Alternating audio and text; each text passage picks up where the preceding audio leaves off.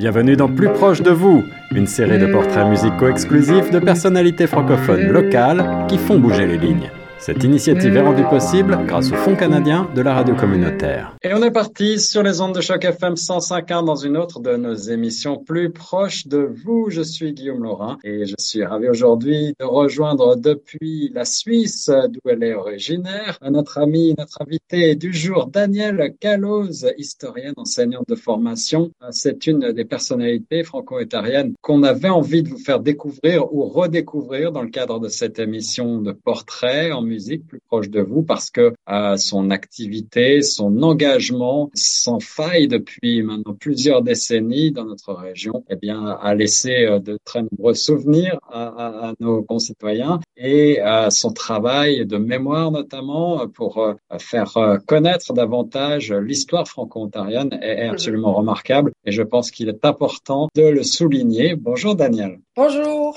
Ravi d'être avec vous, Daniel. Comment allez-vous aujourd'hui? Je vais bien, je vais chaudement. Euh, je sais qu'au Canada, il fait chaud et ici, tout autant. Alors, pour, pour revenir en arrière, Daniel, on va peut-être euh, rappeler qu'en effet, vous êtes, comme je le disais en préambule, originaire de Suisse, euh, si je ne m'abuse, de la région de Fribourg. Euh, non, euh, je viens du Valais, de la vallée du Rhône. Ah, de la vallée mais, du Rhône. Hein. mais j'ai fait des études à Fribourg, donc c'est et le pensionnat. Donc c'est un, c'est un canton qui est très cher à mon cœur, probablement parce que, disons, le Valais c'est un pays de montagne qui sont très durs, tandis que Fribourg c'est vert, c'est il y a des lacs, c'est beaucoup plus doux et j'ai beaucoup apprécié. Vous avez donc fait vos études à Fribourg, une partie de vos études parce que une si partie, je oui. euh, je, on va voir si mes notes sont justes, mais vous avez également euh, étudié à l'université de, de, de, Toronto ici même. Euh, oui, évidemment. Euh, quand je suis arrivée au Canada en 1967, à ce moment-là, j'étais enseignante. Je venais d'Afrique. Et on m'a dit, ah, oh, écoutez, pas de problème, vous allez trouver un travail tout de suite. Et là, je vais me présenter, euh, je ne sais plus comment ça s'appelait, mais enfin, la commission des écoles catholiques. Et là, euh, je suis arrivée en décembre, je pense, puis on m'a dit, ah, revenez en avril. Je viens en avril et on me dit, mais toutes les places sont prises. C'était leur façon de privilégier d'abord les personnes qui étaient résidentes. Alors, mmh. je me suis énervée. Je suis allée à la commission des écoles catholiques, mais anglophones. Et c'est là que j'ai enseigné euh, pendant quelques années. Mais, évidemment, quand vous changez de pays, euh, on évalue euh, vos années d'école, euh, vos diplômes et tout ça. Et j'avais beaucoup perdu. Alors, euh, j'ai décidé de retourner à l'Université de Toronto et de faire un master's. Ouais, c'est une problématique qu'on retrouve encore aujourd'hui, oh, qui ouais. nous revient régulièrement aux oreilles. C'est l'équivalence, euh, le diplôme. Pour acheter son Canada. Hein. En effet. Alors, vous êtes arrivé en 1967 par, par Montréal, c'est bien ça? C'est ça. Je, ben moi, j'ai suivi mon mari. Bon, j'étais contente parce que on était à ce moment-là au Nigeria et j'avais déjà deux enfants et je me rendais compte qu'être blanc là-bas, c'était pas, euh, comment il faudrait dire, euh, comment il faudrait dire, le, le, fossé entre les blancs et les noirs, c'était encore l'après-colonialisme et tout ça. Moi, je me sentais pas très à l'aise. Donc, et la euh, région était, était probablement assez instable politiquement encore à cette époque-là. Dans les ah, ben oui, j'ai vu des gens mourir sur la route. j'ai vu des bombes qui me sont tombées dessus pendant la guerre du Biafra. Euh, un hélicoptère, enfin oui. Et donc, quand mon mari, on lui a offert le Canada, ben, j'étais bien content. Puis on est resté d'abord à Montréal et ensuite on est venu à Toronto. Montréal, le choix euh, de beaucoup d'entre nous francophones. Vous-même, vous avez grandi et étudié en français? Oui, parce que euh, donc euh, si on compare au Canada, le, le Canada c'est à la largeur du Canada, tandis qu'en Suisse c'est territorial. Euh, ce qui fait que où je suis née, c'est à la frontière des langues entre l'allemand et le français. Et j'ai fini par apprendre l'allemand, mais beaucoup plus tard. Et euh, je me suis dirigée dans toutes les institutions romandes euh, euh, françaises, normales. ah, et votre arrivée à Toronto, ça a été un petit peu plus tard, en 1970. Oui. Euh, la, la, raison a été encore une fois de, de suivre, entre guillemets, la carrière oui. de votre Oui, c'est ça. Mais après ça, je lui ai dit, maintenant c'est fini, je bouge plus. Maintenant, c'est toi qui bouges.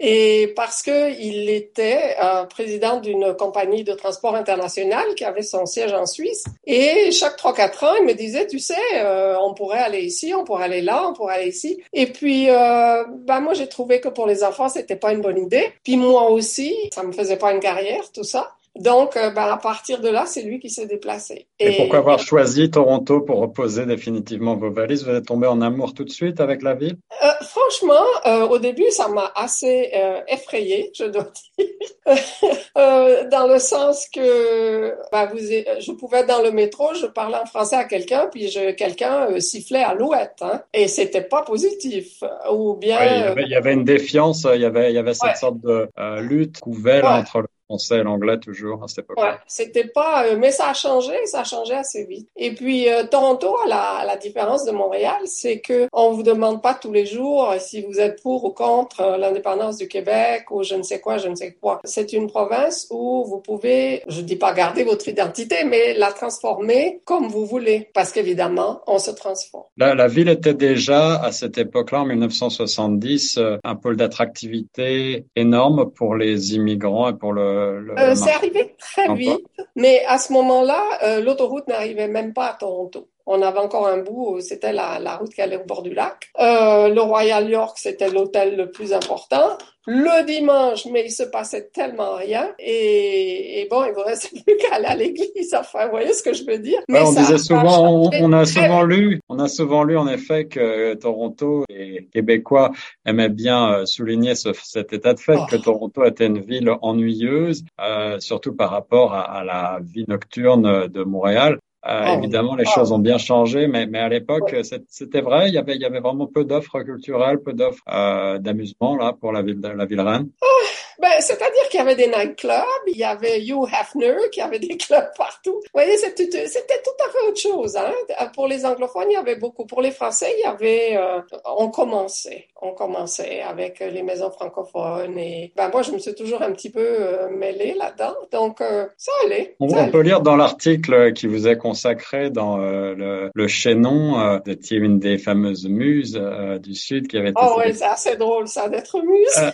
ah oui, on en parlera certainement tout à l'heure, mais on peut lire dans cet article que, je cite, en 1970 à Toronto, une époque où les hippies se regroupent à Yorkville et où le mouvement lié à l'émancipation de la femme bat son plein. Alors là, que... c'était autre chose, parce que là, j'étais à l'université et c'était quelque chose d'extraordinaire. Euh, je veux dire, tout le monde avait, vous savez, le manteau en mouton retourné. On se sentait mauvais comme c'était pas possible. Je me souviens d'un professeur qui avait un, qu'est-ce qu'on pourrait dire, un ensemble tricoté de la tête aux pieds avec une ceinture un peu épaisse euh, au bas de la taille. Euh, c'était très euh, hippie justement. Et Yorkville, évidemment, euh, je me suis rendu compte seulement après, mais c'était un endroit où il y avait des cafés, où euh, il y avait tous ces nouveaux euh, musiciens, tout ça. Mais à ce moment-là, il y avait le bâtiment qui s'appelle qui s'appelait Rochdale, qui est maintenant ben, rien du tout à côté du musée Bata. Mais à ce moment-là, c'était l'université avait fait une espèce d'expérience et moi, je me souviens avec mes, mes collègues euh, à l'université, on montait, on arrivait dans les étages, on marchait sur les gens qui étaient par terre, qui faisaient l'amour, puis on disait excusez-nous, puis pas plus que ça. C'était un autre monde. Ce dont je me souviens surtout, c'est qu'en fait, beaucoup de gens mouraient. Beaucoup de jeunes mouraient on cache ça, mais les, euh, les overdoses, là, les, c'est incroyable. Il y avait, c'était une époque aussi où la drogue était partout et, et partout, et partout. Oui, malheureusement, ça n'a pas, malheureusement, ça n'a pas tant changé. Euh, ouais. Daniel, on va faire une petite pause, une première pause musicale avec votre choix. Euh, je me rends compte qu'il ne s'agit pas nécessairement d'une musique qui colle à la temporalité qui est la nôtre en ce moment-là, puisqu'on est en 1970 à Toronto, période hippie. Euh, vous avez choisi comme première chanson euh, Swinging Safari par Bert Kampfert and his Orchestra. Est-ce que vous voulez nous dire deux mots de ce choix qui, qui... Ben, je, je l'ai choisi parce que c'est, disons, c'est un clin d'œil à la période, à mon séjour en Afrique Avant que je vienne, euh, que j'arrive au Canada. Euh, c'était euh, une période, euh, ben, il y a des livres qui ont été écrits là-dessus sur le comportement des Blancs dans ces colonies, même après l'indépendance, parce que moi je suis arrivée dans un pays indépendant. c'était c'était très raciste. C'était beaucoup de partis, beaucoup de ce qu'on appelait à ce moment-là les key clubs, c'est-à-dire que vous arrivez à un parti, on vous offre un chapeau, vous mettez la clé de votre voiture dedans, et puis il y a quelqu'un qui pige votre clé, puis devinez ce, ce qui arrive, quoi. C'est une invitation au voyage. Et, et euh, moi, ça me, oh, ça m'énervait. Ben, j'étais jeune mariée aussi, ce qui fait qu'à un moment donné, j'ai dit à mon mari, écoute, euh, si tu me trouves pas un permis de travail, je prends mes souliers, je traverse le Sahara et je rentre chez ma mère. Alors, il m'a trouvé un permis de travail et c'est là que j'ai enseigné dans une école euh, arabe, mais en fait, c'était une école palestinienne où j'ai enseigné trois ans. J'ai absolument adoré ça. Ça a été une expérience euh, vraiment intéressante. Et vous viviez à Lagos à ce moment-là? Oui, on vivait à Lagos. Et Swinging Safari, bien que, n'est-ce pas, ça n'a pas été inventé euh, sur les lieux, ça représentait bien cette, enfin, pour moi, cette fausse euh, jovialité de l'époque. Swinging Safari, quelques notes sur les ondes de choc.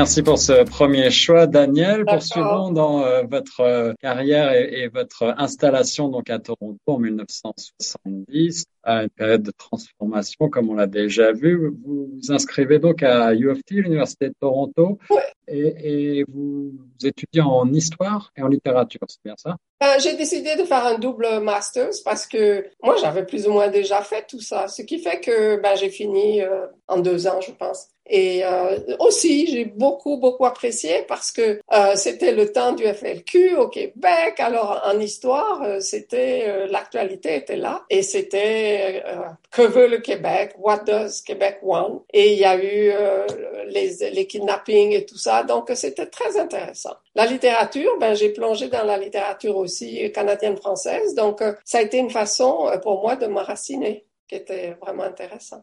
Cette passion pour l'histoire, vous, l'aviez euh, depuis toujours. Quel était votre euh, rêve de jeunesse lorsque vous pensiez à votre future carrière? Est-ce que vous voyez déjà euh, travailler dans l'histoire? Mais euh, j'ai toujours, j'ai adoré les histoires et j'ai adoré l'histoire. Et ça, je dois dire, moi, j'ai eu un père euh, qui était communiste et une mère qui était conservateur. Et comment est-ce qu'il faudrait dire, euh, il y a eu beaucoup de d'incompréhension de, de part et d'autre, mais ils adoraient tous les deux l'histoire. Et si on voyageait avec mon père, euh, il adorait voyager, disons qu'on allait en Italie, puis si moi je me disais, mais je me demande comment est-ce qu'ils vivent les gens là-bas, il disait, ben allons, allons voir, allons leur demander. Et puis il allait, il parlait l'italien et on commençait, et, les gens, ben, sont toujours intéressés à, à nous dire euh, comment est-ce qu'ils vivent et tout ça. Ma mère me racontait, mais absolument tous les, les, épisodes historiques euh, de, d'histoire de, européenne euh, et ainsi de suite. Et c'est une passion, je dois dire. Et évidemment, quand j'étais à l'université, je me suis rendu compte que faire un doctorat, ça voulait dire que j'allais enseigner l'histoire. Et ça, ça m'intéressait pas. Donc, je me suis arrêtée au, au Masters. Mais quelques années plus tard, avec un collègue, on a fondé la Société d'Histoire Toronto. Et là, on a fait tout un travail et j'ai fait des séries historiques. Et encore maintenant, en Suisse, euh, je suis en charge des archives de la municipalité et ainsi de suite. C'est, ben voilà, je sais pas quoi dire. Vous ne, vouliez pas, vous ne vouliez pas être enseignante, mais, mais si je ne m'abuse, il me semble avoir lu que vous avez enseigné malgré tout. J'ai enseigné, j'ai enseigné bien euh, en Suisse un tout petit peu pendant mes études. Après, j'ai enseigné euh, donc en Afrique et puis au Québec. Et à, à, à Toronto, j'ai arrêté. Moi, hmm. j'avais dans l'idée que c'est un peu stupide, je disais, quand vous êtes enseignant, votre réussite dépend de la bonne volonté et de, vos étudiants, n'est-ce pas? Si vous avez une bonne classe, vous réussissez. Si vous avez une moins bonne, vous réussissez moins bien. Alors, mon rêve, c'était, ah, j'aimerais faire quelque chose où ma réussite dépend de mes efforts. Et évidemment, ça a très mal tourné parce que je suis devenue productrice euh, télévision où ma réussite euh, dépendait de l'effort de toute une équipe. ça a jamais changé. Et voilà. Euh, Daniel Calos, vous avez euh, mentionné votre père euh, brièvement, père communiste, vous avez dit, ça a titillé mon, mon, intérêt parce que c'est peut-être pas si fréquent et puis euh, quoique à l'époque ça l'était évidemment même. Oui, ça l'était. Vous avez choisi comme deuxième sélection musicale le Budapest Clemser Band. Euh, Est-ce que il y a là un lien d'intérêt pour euh, les pays de l'Est, pour euh, bloc de l'Est entre la culture? Ouais. Vous avez raison, mais c'est pas tout à fait ça parce que quand mon père était jeune, il a arrêté ses études pour travailler dans l'hôtellerie et il est arrivé certain niveau, il avait déjà fait tout un contrat pour émigrer en Australie parce qu'il allait être en charge d'un hôtel, un hôtel, et en même temps, la guerre est arrivée, bon, il n'a pas pu faire ça. Et il était musicien comme beaucoup de, gens dans la famille. Et il allait au conservatoire, il faisait ce qu'il fallait, euh, n'est-ce pas? Mais de temps en temps,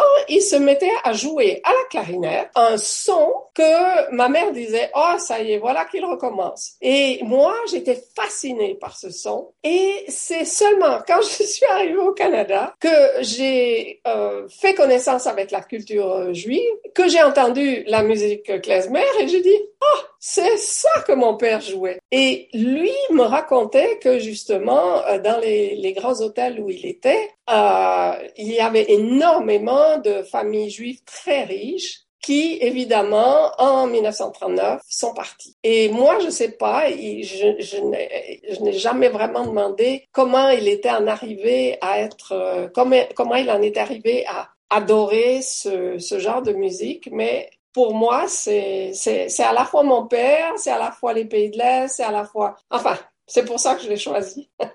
Alors moi qui suis fasciné, moi-même historien de formation qui a travaillé sur, oui, sur le bloc de, de l'Est, en effet, je, je, suis toujours très intéressé d'en découvrir davantage du point de vue culturel de Budapest Clemser Band. Donc c'est, la musique qui est diche, on peut dire. Euh, un, un, bref extrait tout de suite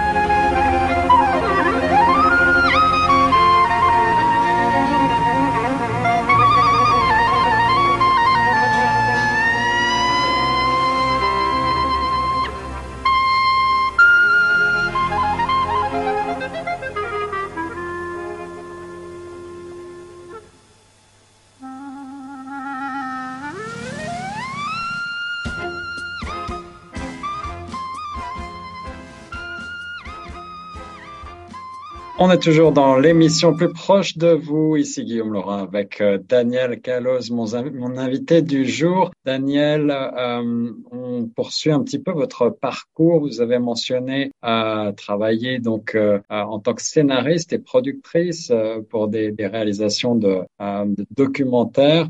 Euh, c'est euh, évidemment un pan de votre carrière qui va beaucoup m'intéresser. Comment est-ce que vous en êtes arrivé à, à, à ce, à, à ce, ce travail-là? Ben, Ça a commencé que j'ai après mes, mes, mon université, je suis devenue rédactrice, quoi, euh, editor, comme on dit en anglais. en, en anglais ou en français? En français mais pour des maisons euh, anglaises comme Coplark, DC Heath et ainsi de suite. Et euh, en fait, euh, je m'occupais des personnes qui, à ce moment-là, euh, concevaient des, bah, des livres aussi, bien sûr, des collections euh, littéraires, mais aussi des méthodes de français. il y avait, j'ai surtout beaucoup travaillé avec un, un auteur qui s'inspirait des méthodes de Chomsky et, et ainsi de suite. Et c'est par là qu'on m'a engagé à TV Ontario euh, dans le département français, qui n'était pas alors une chaîne séparée. Et j'ai commencé aux publications et puis, je ne sais pas trop comment c'est arrivé. Après, on m'a demandé de faire de la recherche, après d'écrire, et puis après d'être en charge des missions, après en charge de, du secteur de programmation. Euh, ben, c'est arrivé sur plusieurs années, mais euh, disons, j'ai un peu parcouru toutes les étapes euh, d'une carrière qu'on peut faire qui n'est pas technique. Vous avez même été, euh, vous avez même été animatrice, si je ne m'abuse. J'étais animatrice pendant deux, trois ans, et puis après, eh ben c'est ça, je suis, je, je suis devenue en charge d'un secteur, et c'était assez comique parce que à TV Ontario à ce moment-là, j'étais, qui était déjà devenue une chaîne séparée, J'étais en charge de la programmation adulte. Et imaginez, ça c'est comment, comment on le disait, et imaginez aller au Festival de Cannes, chercher des acquisitions et des trucs, et vous dites que vous êtes en charge de la programmation adulte. Je recevais toutes les offres érotiques, pornographiques. voilà, j'imagine qu'il y a un petit quiproquo. ça, c'est des différentiels culturels. ah, c'était drôle, ça. Oui, donc ça a été toute une carrière jusqu'à ce que euh, je décide de partir à mon compte. Vous avez, vous avez monté votre compagnie, c'est ça euh, en, en, 1984. Non, euh, 94. 94, oui, 94 Mediatic Inc. Et, et, là, vous avez euh, donc euh, travaillé avec cette compagnie de production télévisuelle pour ces chaînes que vous avez mentionnées, l'ancêtre de TFO qu'on connaît aujourd'hui. J'ai travaillé pour TFO, mais aussi pour Radio-Canada, pour TV5. Euh, j'ai fait des trucs en anglais aussi euh, pour euh, le Canal Vie, pour Télé-Québec. disons, vous savez, quand, quand, quand vous... Là, de là, là, je suis devenue... À TV Ontario, j'étais en charge. On venait vers moi puis là, je suis devenue une mendiante professionnelle euh, où j'allais euh, parce qu'il fallait apporter son projet chez un diffuseur qui allait exprimer un intérêt et ensuite je pouvais recevoir de l'argent de téléfilms, euh, enfin toutes les itérations différentes des programmes gouvernementaux. Alors puisqu'on on en est là, même si on va faire certainement des allers-retours dans le temps, mais quel est votre votre sentiment sur la réception à cette époque-là? Lorsque que vous commencez votre votre carrière indépendante, peut-être au milieu des années 90. Euh, quel est l'intérêt pour euh, l'histoire franco-ontarienne, pour euh, la le patrimoine franco-ontarien à cette époque-là? Est-ce que les gens ont conscience de son de sa richesse, de son importance? Est-ce que les oh projets que vous développez ça, ça, intéresse Mais disons, ça avait déjà commencé à TV Ontario. Dès que TV Ontario, que TFO, mais ça ne s'est pas toujours appelé TFO, ça s'appelait, ben je sais plus, mais un moment donné, ça s'appelait La chaîne, euh, qui ne, c'était un titre qui ne, comme vous pouvez imaginer, ne satisfaisait pas les femmes. Hein? Et il y avait même un slogan à un moment donné qui disait euh, chercher la femme, trouver la chaîne. On était, on fermait les yeux, je vous jure. Et mais il y avait tout un éveil au monde euh, franco-ontarien. Déjà à Ontario, euh, j'étais à ce moment-là recherchiste, mais plus que ça. Ah, j'ai écrit les scénarios, tiens, oui c'est vrai, d'une série de 12 émissions sur l'histoire des franco-ontariens. Euh, et c'était un temps où on pouvait avoir 6 à 10 acteurs principaux euh, dans une série. Et c'est, j'avais tout un tas de recherchistes qui étaient euh, des gens d'un petit peu partout en Ontario, des universitaires qui découvraient toutes sortes d'aspects. Tout ça, ça a été très bien, très très bien. Donc là, on, parle de, on parle de, fiction, on parle de fiction inspirée euh, de, de faits historiques. Ouais. Ça c'était de la fiction, mais en même temps, il y avait euh, la télévision où, il y avait des, des soirées, des panels, euh, enfin bref. Ce qui fait que quand euh, euh donc je suis partie à mon compte, mon univers s'est élargi parce que là, tout d'un coup, je, je proposais au Québec un, un monde francophone hors Québec. Alors justement là-dessus, est-ce que les, les Québec, l'industrie, euh, les, les, interlocuteurs que vous avez pu rencontrer étaient là aussi euh, bienveillants en attente de, de, de, de contenu? Est-ce qu'ils avaient même conscience que vous existiez?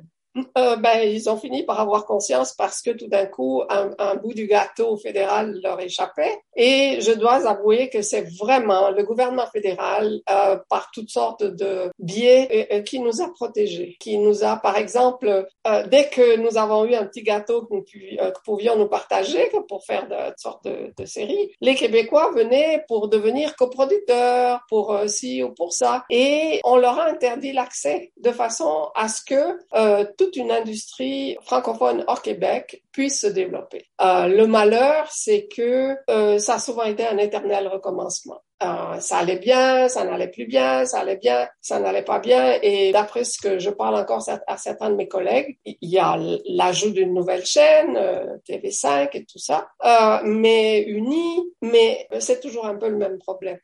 C'est la, la, réalité de beaucoup d'organismes en, en milieu minoritaire qui luttent et qui doivent toujours trouver des nouveaux programmes, des nouveaux financements pour exister. Et on devient, enfin moi je passais mon temps à essayer de... Mais on avait une on se rencontrait une fois par année, on avait accès aux diffuseurs, on, était soutenus, mais c'était, c'était vraiment. On, va faire une autre pause musicale, Daniel, puisque euh, l'heure avance avec euh, The House of the Rising Sun. Une fois n'est pas coutume, on va passer une chanson en anglais, The Animals, un titre des années 60, bien connu. Pourquoi ce choix? Ben, euh, parce que euh, je ne veux pas mettre passé sous silence, ayant vécu à Toronto, l'influence de euh, du monde anglophone. Et The House of the Rising Sun, pour moi, ça a été quelque chose de très important. Pourquoi? Ah ben, J'adorais la musique, j'adorais les paroles, tout ça. Mais surtout, c'était en fait une euh, comment il faudrait dire, euh, c'était les vieilles histoires, les vieilles chansons euh, d'autrefois qui ont été reprises par des animals euh, d'une façon évidemment beaucoup plus moderne. C'était euh, ne faites pas comme moi, j'ai fiché en l'air ma vie, bla bla bla. Et dans la chanson française d'avant, mon Dieu, mon père, mon oncle, mon grand-père chantait euh, poitrinaire à 18 ans, je ne sais plus comment terminer ma vie. Il y avait énormément de, euh, bah, c'était des leçons de morale si vous voulez. et moi je trouvais que, bah, pour moi ça m'attirait de plusieurs côtés et je continue à l'écouter. Voilà. Voilà, le House of the Rising Sun, qui a été évidemment repris à maintes reprises, y compris en français, à l'époque du pénitencier, dont on se souvient. Un extrait par uh, The Animals tout de suite.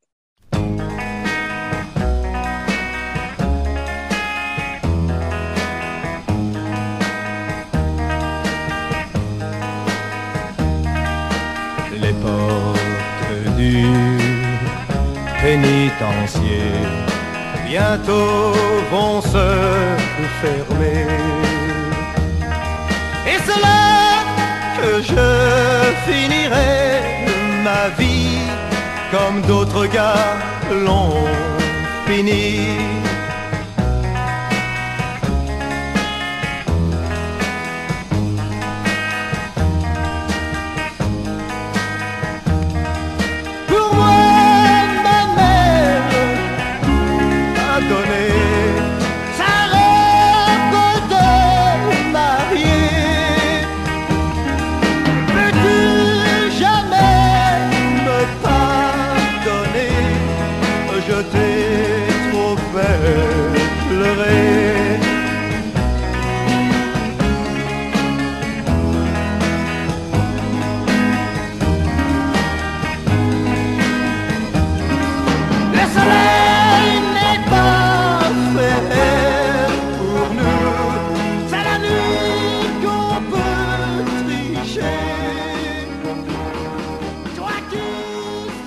Poursuivons Daniel dans votre riche carrière avec euh, bah, peut-être vous demander quels sont les grands souvenirs, les grands moments qui ont marqué cette carrière euh, à la télévision en tant que productrice, vos documentaires qui peut-être pour lesquels vous avez eu le plus de satisfaction ou auxquels vous êtes le plus. Alors je vais vous en parler de deux. Euh, un, un, premier qui a eu une incidence encore cette année. Non, un deuxième qui a eu une incidence cette année. Et le premier, ben, euh, c'est le fait que j'ai pu connaître vraiment euh, le Canada d'un océan à l'autre, avec beaucoup de coproductions. J'ai fait des coproductions avec Vancouver, avec les Maritimes, avec le Manitoba, et ça a été très bien. Et j'ai offert une euh, des séries de, de variétés parce que ce que je dois dire, c'est qu'avec les documentaires, vous ne vivez pas. Hein. Les documentaristes, le salaire, c'est juste avant les poètes. Et je pense pas que c'est inspirant. Alors, je faisais de la variété. Et la variété, ça paye parce que vous faites un tas d'émissions en même temps. Et puis, euh, ben, si vous savez bien gérer ça. Et j'ai fait deux, euh, deux années, ça s'appelait Galala, où je suis partie de, de Halifax à Vancouver une année, puis après de Vancouver à... Non, Vancouver à Halifax une année, et d'Halifax à Vancouver. Et c'était un concours où c'était des jeunes qui euh, venaient chanter leurs chansons et puis donc il y avait à la fin le grand gagnant. C'était pour euh, TV5 Uni et ça a été c'était un, super euh, une super expérience. On allait dans le nord de l'Ontario en hiver et tout ça. La raison pour laquelle j'en parle, c'est que la chanson je, vole dont je parle, ça a à faire avec ça j'ai fait quand même un nombre incroyable d'émissions. Je ne sais plus combien j'ai enregistré de chansons. Et chaque année, à chaque province, à chaque reprise, il y a quelqu'un, un jeune, qui demande de chanter Je vole qui est mes chers parents, euh, mes chers parents, euh, quoi, je, au revoir, je ne vous verrai ouais, je m'en vais. Je ouais, ben, c'est la fille qui annonce qu'elle va se suicider. Et ça. je peux pas vous dire à quel point ça m'a marqué. Je n'ai pas compris comment des jeunes de 13 à 14 ans, 15 ans, 16 ans insistent pour chanter euh, cette chanson-là. Et je pense que j'ai quand même, bah, il y en a quand même plusieurs qui l'ont chanté dans, dans, mes émissions. Et ça me marque, ça m'a, ça m'a attristé. Et je sais pas quoi faire avec ça. le, le sous-texte euh, de, de, cette chanson est véritablement nécessairement bien compris par les, les gens? Oui. On sait pas.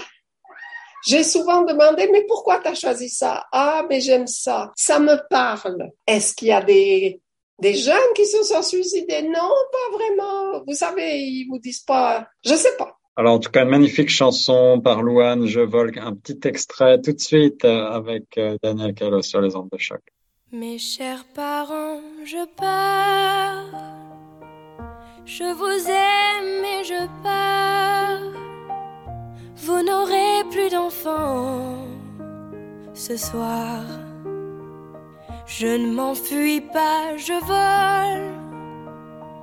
Comprenez bien, je vole. Sans fumée, sans alcool. Je vole, je vole.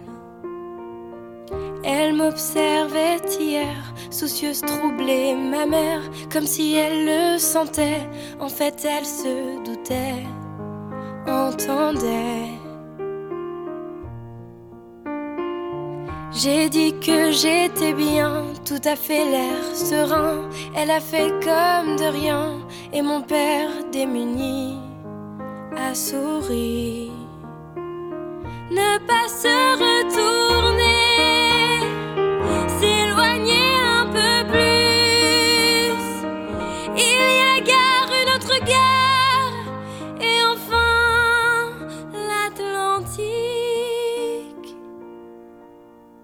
Mes chers parents, je pars. Je vous aime et je pars. Vous n'aurez plus d'enfants ce soir. Je ne m'enfuis pas, je vole. Comprenez bien,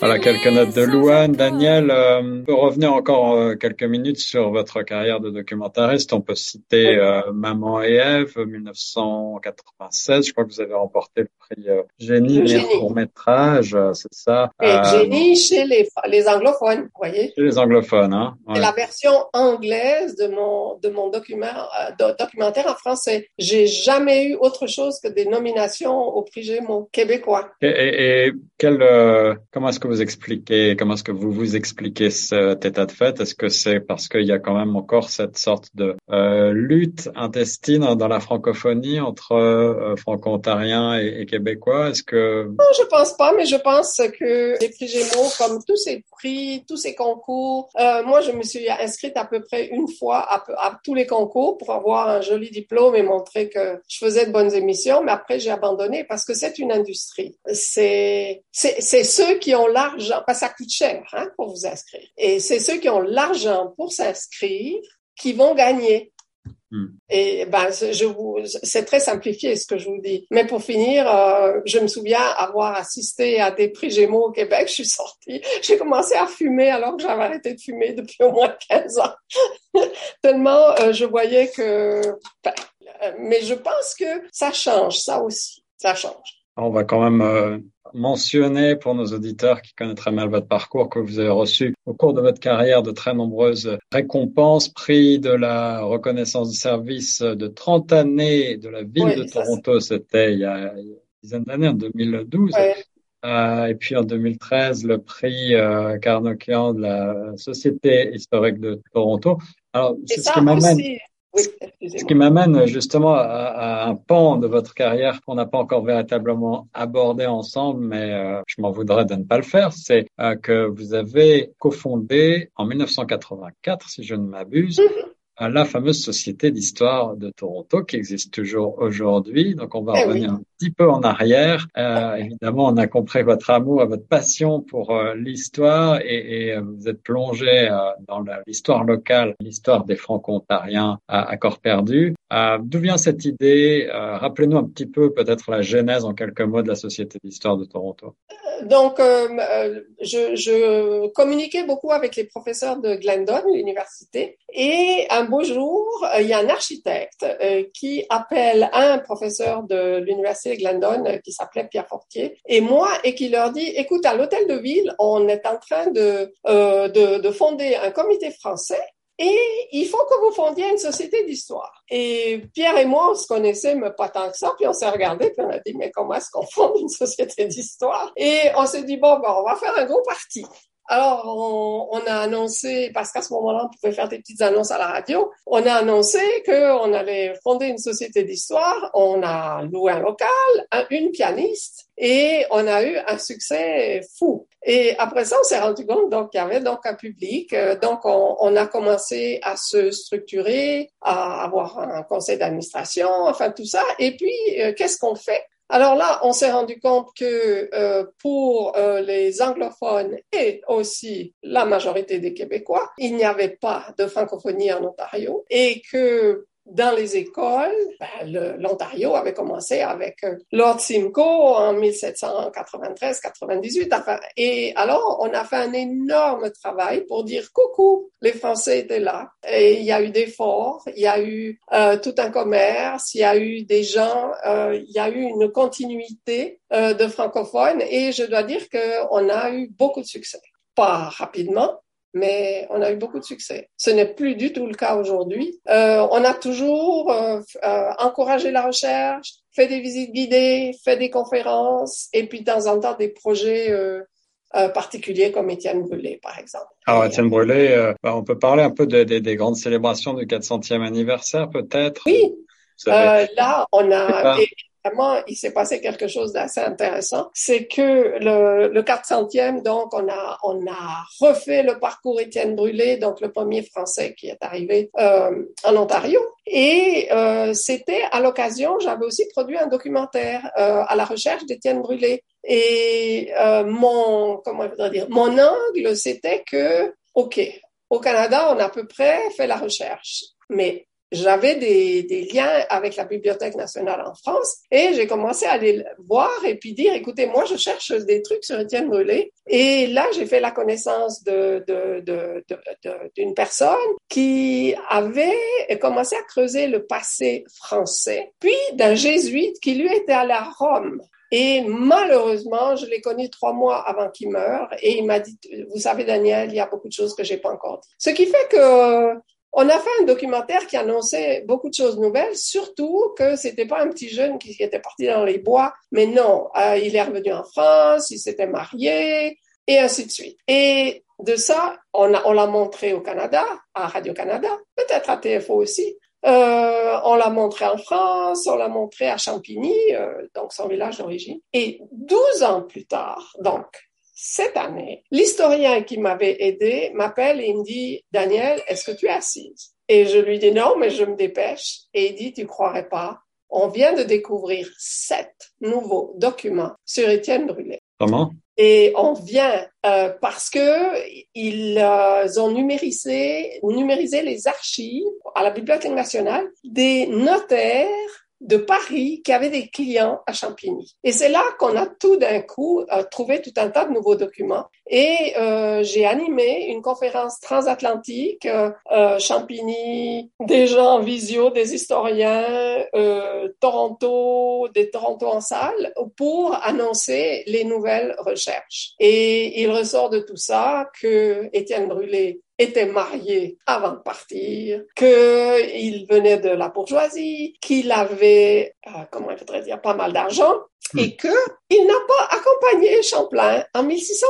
Il n'est arrivé qu'en 1610-1611. On vient de découvrir ça, euh, euh, et maintenant il y a tout un travail qui va se faire pour, euh, ben, on va changer l'histoire. Et euh, il y a une équipe à Paris-Champigny euh, ils sont cinq et ils continuent à regarder tous les documents et ils pensent en trouver encore. Donc, euh, on, va donner de la viande au personnage d'Étienne Brûlé et euh, changer la façon dont on voyait non pas seulement Étienne Brûlé, mais la politique de la France vis-à-vis du Canada. Ah, c'est super intéressant. Ça, c'est passionnant, absolument véritable trésor. Et on a, avec euh, notre historien, on, rigolait, on disait, mais ce qu'on a pu raconter comme conneries.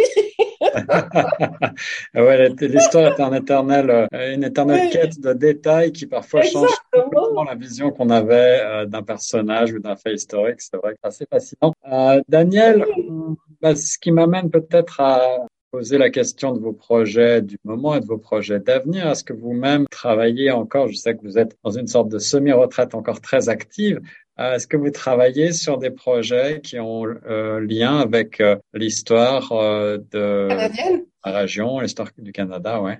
Oui, c'est-à-dire que chaque année, ben, cette année c'était Étienne Brûlé, mais l'année prochaine, euh, je vais faire une conférence sur la nostalgie. vous demandez qu'est-ce que ça fait, mais ça, c'est quelque chose qui me tient à cœur aussi, que sur lequel je fais beaucoup de travail. C'est euh, le, la condition de l'immigrant euh, qui arrive au Canada ou ailleurs et qui éprouve de la nostalgie et comment euh, le terme nostalgie euh, a changé. Autrefois, on comprenait la nostalgie. On comprenait que la personne ait de la peine à s'intégrer et ainsi de suite. Maintenant, on lui dit, mais dis donc, sors les mains des poches, hein, et puis intègre-toi. Et puis tu n'as qu'à faire ci, et puis tu n'as qu'à faire ça. Ben là, là, je schématise, mais c'est un petit peu ça. Est-ce que vous avez le sentiment justement que peut-être la vision de l'immigrant a changé euh, en, en, 20, 30, 40 ans? On présente toujours le Canada comme une terre d'immigration et à plus forte raison Toronto comme une ville d'immigrants. Euh, effectivement, l'emploi et l'intégration sont au cœur euh, des préoccupations premières des, des, immigrants et on leur demande de s'intégrer, peut-être parfois en faisant un peu fi de leurs racines culturelles. À vous qui êtes historienne et passionnée euh, justement par la mémoire, quel serait votre message pour que euh, tous les immigrants, en particulier les immigrants francophones, euh, conservent un petit peu en eux euh, ce qui fait leur particularité, leur richesse culturelle, celle de leurs euh, racines, de leur pays d'origine. Euh, comment, comment concilier cette intégration nécessaire avec la mémoire mm-hmm. de qui nous sommes? Mon Dieu, euh, moi je suis assez pratique. Euh, j'ai fait beaucoup d'émissions avec des immigrants, un peu sur tous les, les temps.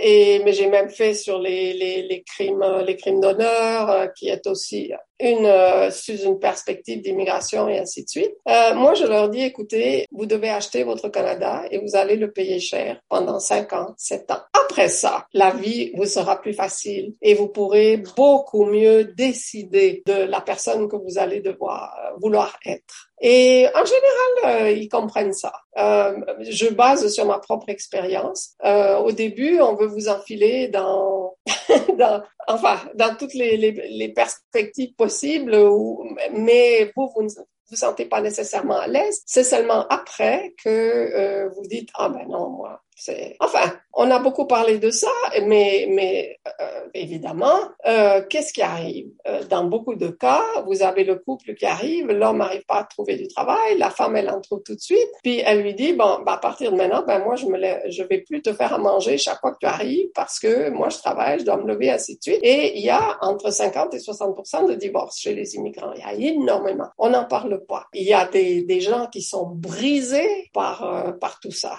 Mais tout ceci dit, moi maintenant qui viens en Suisse, où l'immigration est un problème. Euh, je me dis, mon Dieu, au Canada, on en a fait du chemin, vous savez. Vous, savez, ils arrivent le lendemain, il y a la camionnette qui arrive, qui amène les enfants à l'école, euh, on leur donne des cours, des possibilités. Évidemment, jamais les choses marchent comme nécessairement vous le voulez. Il y a des tas de traumatismes avec lesquels ils arrivent qu'on ignore. Et puis on veut qu'ils disent qu'ils sont bien au Canada. puis c'est pas toujours le cas. Mais à comparer avec euh, ce que je vis ici, c'est assez désolant. Toujours intéressant de comparer effectivement les situations. Ouais. Enfin, l'impression que l'herbe est plus verte ailleurs. La Suisse, la France, c'est une autre affaire. Euh, vous voyez la Suède qui veut simplement ne plus avoir d'immigrants. Je veux dire. Et puis c'est un problème. C'est toujours un problème. Au Canada, c'est pas nécessairement un problème. D'ailleurs, tous les partis politiques au Canada sont pour l'immigration et même les réfugiés. Ouais, c'est considéré comme une richesse.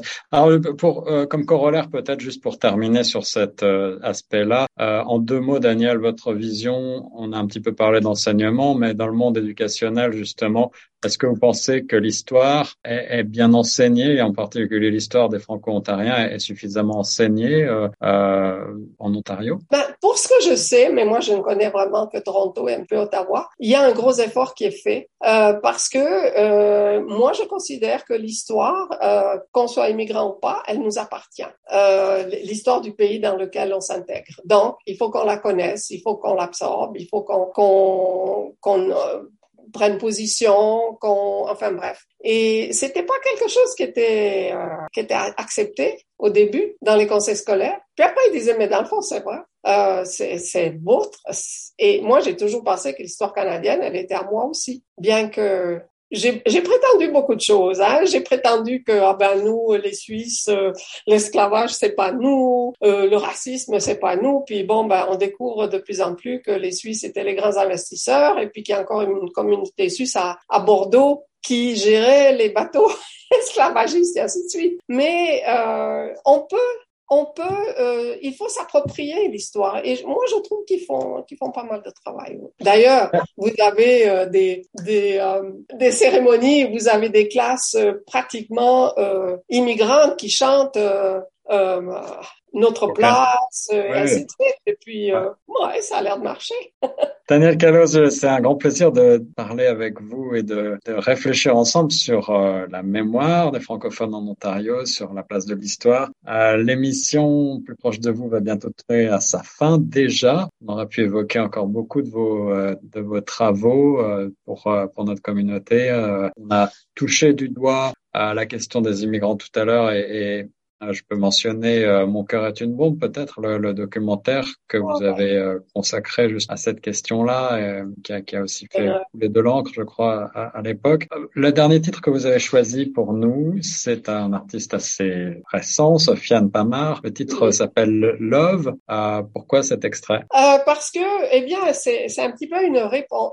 c'est dans ma tête, hein, mais c'est un petit peu une réponse à Swinging Safari. Là, vous avez un, un, un jeune qui a euh, absorbé la culture euh, occidentale et, parce qu'il a fait des études classiques et qui la, la transforme pour qu'elle elle soit sienne. Et maintenant, et comme il fait aussi beaucoup de, il accompagne beaucoup de rap, de, de choses comme ça, euh, je trouve ça superbe. Je l'écoute beaucoup. Alors, pour terminer, uh, Love, Sofiane Pamar, choisie par uh, mon invité du jour, Daniel Callot, dans Plus proche de vous. Merci beaucoup pour uh, ce beau moment de radio, Daniel. Merci de m'avoir invité.